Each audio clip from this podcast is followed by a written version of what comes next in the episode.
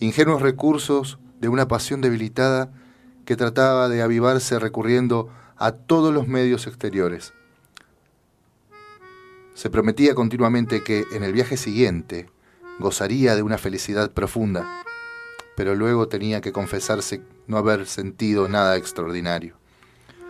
La decepción desaparecía muy pronto, borrada por una nueva esperanza, y Emma volvía al encuentro de León más ávida e inflamada. Se desnudaba brutalmente, arrancándose el delgado cordón del corsé que silbaba alrededor de sus caderas como un reptil que se desliza. Iba de puntillas, descalza, a cerciorarse, una vez más, de que la puerta estaba bien cerrada.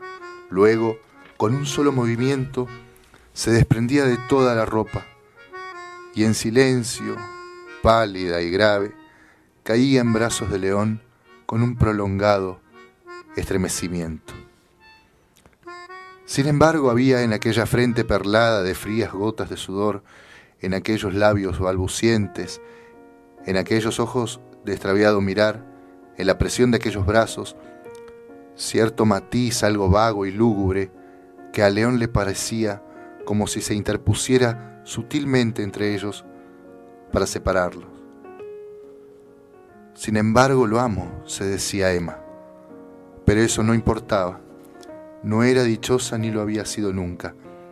¿De dónde procedía aquella insuficiencia vital, aquella instantánea pobrejumbre que atacaba a todas las cosas en las cuales se apoyaba? Todo era mentira. Cada sonrisa ocultaba un bostezo de fastidio. Cada alegría, una maldición. Todo placer, el hastío. Y los mejores besos no dejaban sobre los labios más que un irrealizable anhelo de alcanzar una voluptuosidad más elevada.